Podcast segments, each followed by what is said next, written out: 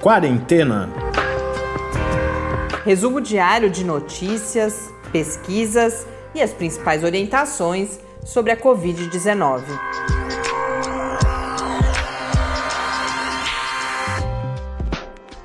Quarentena, dia 245. Olá, bem-vindos ao nosso duzentésimo, quadragésimo quinto encontro aqui no Quarentena. Eu sou Mariana Petzo e como a maior parte de vocês deve saber, hoje a gente conversa com o professor Bernardino, que traz, claro, o balanço semanal, a gente incrementa os comentários que fizemos nos últimos dias sobre a clara tendência, ou os primeiros, clara não, né? Os primeiros sinais de tendência de aumento, parece que está chegando aí aquele momento em que a gente sai do platô muito alto para crescimento e, infelizmente, para chegarmos, voltarmos a um platô ainda mais alto. Mas a gente fala também com o professor Bernardino sobre medidas de prevenção, a partir da dúvida de uma ouvinte. E, além disso, um tópico em que a gente se aprofunda é, são os distúrbios de coagulação na Covid-19. A gente em algum dos últimos episódios falamos sobre a inclusão da aspirina entre os medicamentos nos estudos do Recovery, né? Aquele grande estudo de, de medicamentos no Reino Unido. E aí, inspirado um pouco por isso, eu conversei com o professor Bernardino para a gente entender melhor por que aspirina, por que é preciso olhar com cautela para a questão da coagulação no, na Covid-19. Então, vamos agora acompanhar essa conversa. Perguntas e respostas sobre a Covid-19. Olá, Bernardino.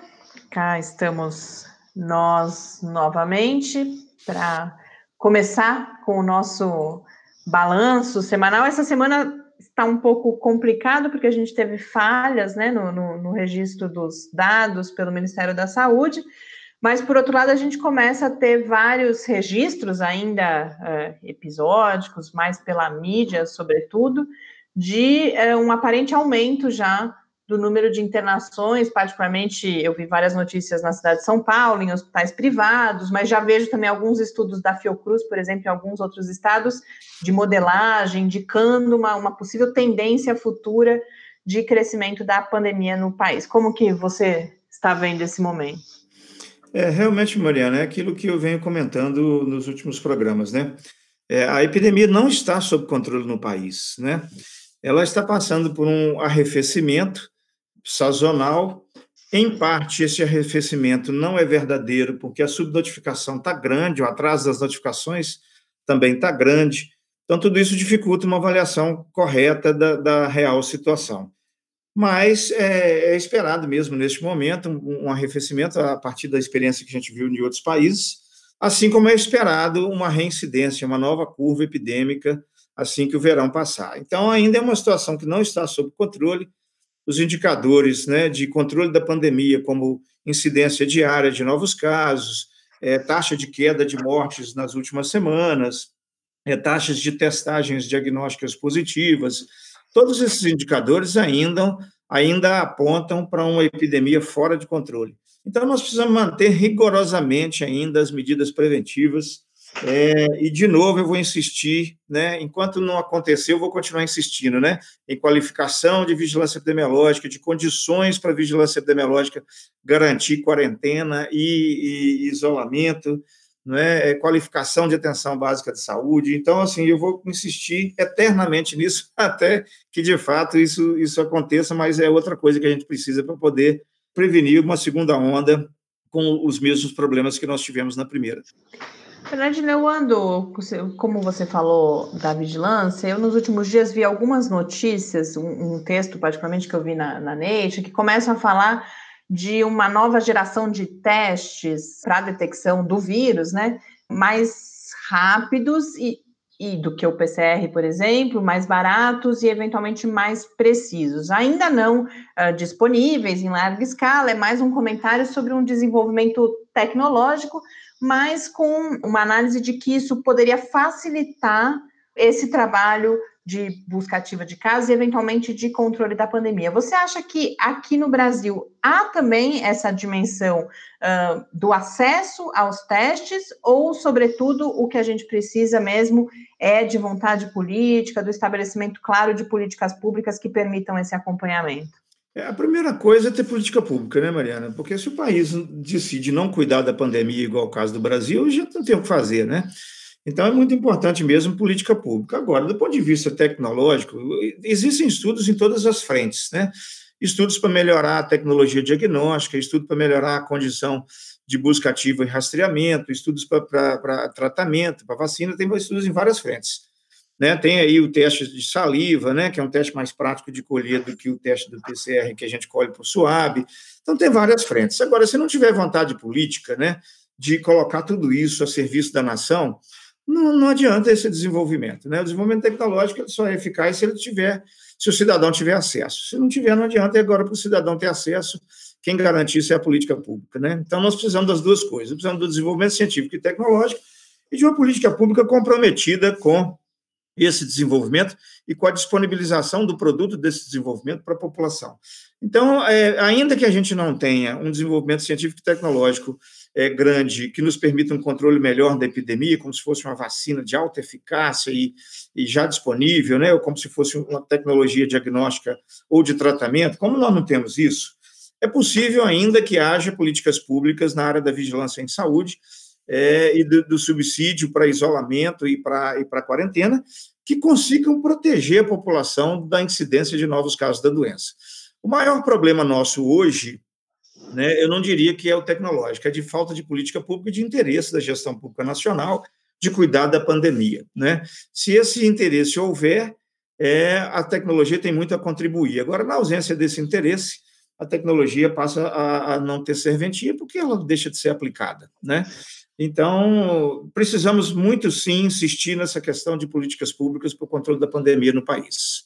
Bernardino, mudando de, de assunto, mas relacionado a, ainda ao momento que a gente vive da pandemia, a gente tem a pergunta de uma ouvinte, a Patrícia, que ela, ela pergunta especificamente para o estado de São Paulo, a gente pode falar um pouco de São Paulo, mas olhar para o país também, se uh, nesse momento de, de com algum arrefecimento, tem de ser seguidos os, exatamente os mesmos cuidados do momento de pico. E aí ela fala especificamente de dois pontos que são o sapato fora de casa e trocar de roupa sempre que for, por exemplo, ao mercado, que precisar realizar alguma atividade na rua.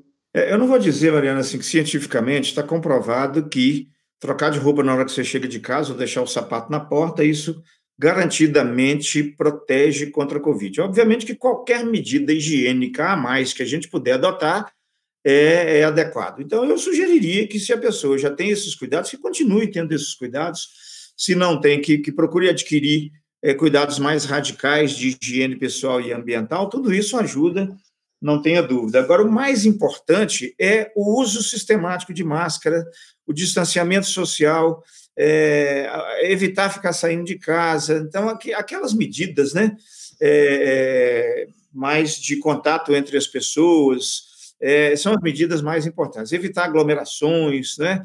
Então, tudo isso é mais importante. Se eu, por exemplo, todo mundo deixar o sapato na porta, todo mundo trocar de roupa e lavar a roupa na hora que entrar dentro de casa, mas ficar reunindo as famílias dentro de casa para fazer festa, não adianta nada. Né?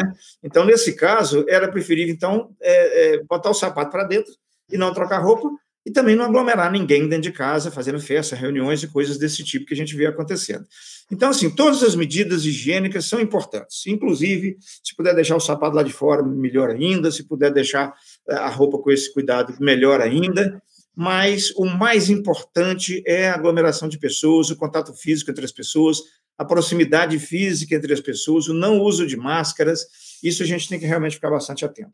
E uma outra dúvida que ela, ela tem, ela pergunta, é de instruções para troca da máscara, Bernardino. De quanto em quanto tempo e sob que condições é hora da gente trocar a máscara se a gente precisar usar por períodos mais longos? As máscaras profissionais, geralmente a embalagem do fabricante orienta sobre isso. mas eu poderia adiantar que algumas fábricas, algumas fabricantes de N95, por exemplo, recomendam que a máscara N95 é uma máscara profissional, é, seja usada por até oito horas contínuas, por exemplo, ou intermitentes, a depender do, do, modo de conservação e outras coisas. Agora, as máscaras comuns que a gente tem usado aí de tecido, essas outras máscaras mais caseiras, o ideal é que ela seja trocada a cada duas, no máximo três horas, né? Então, se eu sair para a rua, eu vou com essa máscara, a hora que eu voltar, imediatamente eu tiro essa máscara e já coloco de molho para lavar. Mesmo se eu estiver usando a máscara dentro de casa, trocar essa máscara a cada duas ou três horas. E sempre que tirar a máscara, se na hora eu não puder botar para lavar, eu coloco ela dentro de um saco plástico especificamente só para isso, e na primeira oportunidade eu coloco essa máscara de molho para lavar. Né? São as medidas que a gente tem que ter em relação a isso. Bernardo, no último ponto que eu queria aproveitar para abordar com você essa semana, a gente teve aí recentemente um anúncio de um, um, novo tratamento sendo incluído no Recovery, que é aquele grande uh, estudo britânico, né, de diferentes tratamentos, e esse é, é curioso porque é algo muito próximo, muito conhecido de todos nós, que é a, a substância que está presente, a aspirina, né? Isso está relacionado a um aspecto que são uh, é a coagulação sanguínea, são problemas que foram sendo identificados ao longo dessa trajetória aí da pandemia relacionados à coagulação. Eu queria aproveitar, como a gente noticiou essa inclusão, para explicar um pouco o, o, que complicação é essa que está relacionada à co coagulação e, portanto, ao uso de anticoagulantes. Pois é, o, a Covid-19 ela pode ter vários tipos de complicação. A mais conhecida delas são as complicações respiratórias que levam as pessoas para a ventilação mecânica. Nos casos mais graves, além dessa complicação, pode acontecer falência múltipla de órgãos, né? falência de, de rim, falência de fígado, né? falência é, miocárdica do coração, é, e em uma proporção menor de pessoas pode acontecer o que a gente chama de transtorno da coagulação, né? Ou seja, o, o sangue perde as suas propriedades naturais de controle da coagulação e desenvolve um, um, uma doença do endotélio, que é uma pele interna dos vasos sanguíneos, né, das artérias, que é praticamente um órgão endócrino aquilo ali, a própria atividade inflamatória e traz uma desregulação de, das interações das proteínas relacionadas à coagulação do sangue. Porque o sangue não pode coagular dentro dos vasos sanguíneos, senão ele faz trombose, faz embolia, então ele não pode coagular ali dentro. Mas é fora do vaso, em qualquer situação de lesão, o sangue precisa coagular para estancar sangramentos, hemorragias. Quando há uma desregulação desse sistema, esse sistema é uma, uma, uma uma cascata muito complexa de interações proteicas, esse sistema. Então, quando esse sistema desregula, pode acontecer duas coisas: uma coagulação anormal, excessiva, inclusive com tromboses, com embolia, e, ao mesmo tempo, pode acontecer também hemorragias anormais em função do, do, do gasto é, é, inadequado dos elementos da coagulação do sangue. Na Covid, isso pode acontecer, né? É possível acontecer fenômenos trombóticos, fenômenos embólicos na Covid, fenômenos hemorrágicos, inclusive, pode acontecer na Covid, é, mas é, é, é eles não são aqueles mesmos fenômenos do ponto de vista da patologia é, exatamente como nós já conhecemos em outras doenças, como a sepse e como a coagulação intravascular disseminada. Existe um mecanismo um pouco diferente na COVID que desencadeia esses transtornos, e a gente tem alguns exames complementares que ajudam a, a começar a predizer isso na, na COVID, que é, por exemplo, a dosagem de dímeros D, ou então a, a, de produtos de degradação da fibrina. E aí, em alguns casos selecionados na COVID, em que a gente vê que já aparecem marcadores inflamatórios ou marcadores laboratoriais de que o indivíduo vai evoluir para um transtorno da coagulação sanguínea, então a gente a gente começa a usar medicações anticoagulantes né, para evitar esse problema. É, isso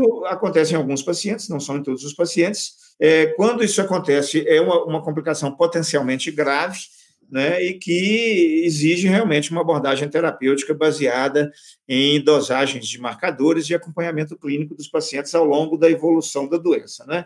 É menos comum acontecer isso do que acontecer é, falências orgânicas múltiplas, mas ah, os transtornos da coagulação, né, que a gente chama de coagulopatia relacionados à COVID, pioram muito o prognóstico da doença é, e exige realmente um monitoramento e uma abordagem adequada e precoce para evitar complicações relacionadas à coagulopatia na COVID-19.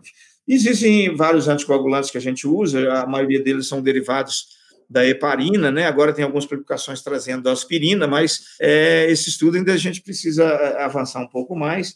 Existem outros estudos também indicando que os transtornos plaquetários não são os mais importantes na coagulopatia da COVID e a aspirina agiria sobre os transtornos plaquetários. Então, esses estudos ainda estão avançando, nosso conhecimento sobre essa condição e a abordagem dela na COVID é limitada, mas realmente já existe é, esse conhecimento até esse limite que eu estou te trazendo aqui agora a respeito desse fenômeno na Covid-19. Nunca é demais lembrar que, é, principalmente quando a gente fala de aspirina, por exemplo, que é um medicamento tão acessível, que não é para ninguém sair tomando uh, nenhum tipo de anticoagulante. Como você disse, são pesquisas ainda em andamento e todas essas decisões devem ser tomadas junto a, ao médico. É, a aspirina, né, Mariana, é um medicamento muito interessante, muito importante, muito útil na prática médica, mas deve ser usado com muito cuidado. Né? Aspirina em criança pode trazer complicações graves, em alguns adultos pode predispor a fenômenos hemorrágicos, ele pode trazer problemas de, de gastrite, úlcera péptica, úlcera de estômago, ele pode piorar essa situação. Então, eu não aconselharia ninguém tomar aspirina sem prescrição médica. Por mais que seja um medicamento simples, que a gente compra de venda livre praticamente em farmácia, eu não aconselharia o uso de aspirina sem recomendação médica, porque ela pode trazer alguns problemas importantes se for usado de maneira adequada. Inadequada, aliás, né? Se usar de maneira inadequada, pode trazer alguns problemas. Bernardino, muito obrigada por mais esse encontro, hoje com uma variedade de temas, e até a próxima semana. Grande abraço, Mariana, um abraço para todos os nossos ouvintes também.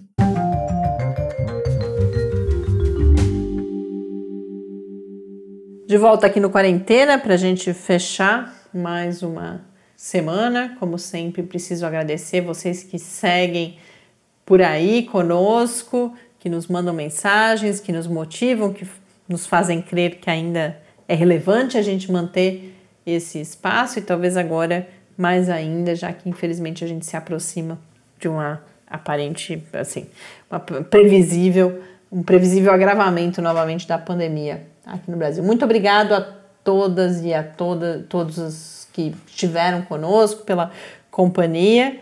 E amanhã a gente está de volta aqui iniciando mais uma semana. Um grande abraço e até amanhã. Quarentena é uma realização do Laboratório Aberto de Interatividade para Disseminação do Conhecimento Científico e Tecnológico, o LAB da UFSCar, e do Centro de Desenvolvimento de Materiais Funcionais, CDMF. E conta com o apoio da Fundação de Amparo à Pesquisa do Estado de São Paulo. Pauta, produção e apresentação: Mariana Pezzo e Tárcio Fabrício. Arte e design de Henrique Mateus. Desenvolvimento web: Eduardo Martins. Edição de áudio: Lucas Stefanuto. Apoio Fundação de Amparo à Pesquisa do Estado de São Paulo.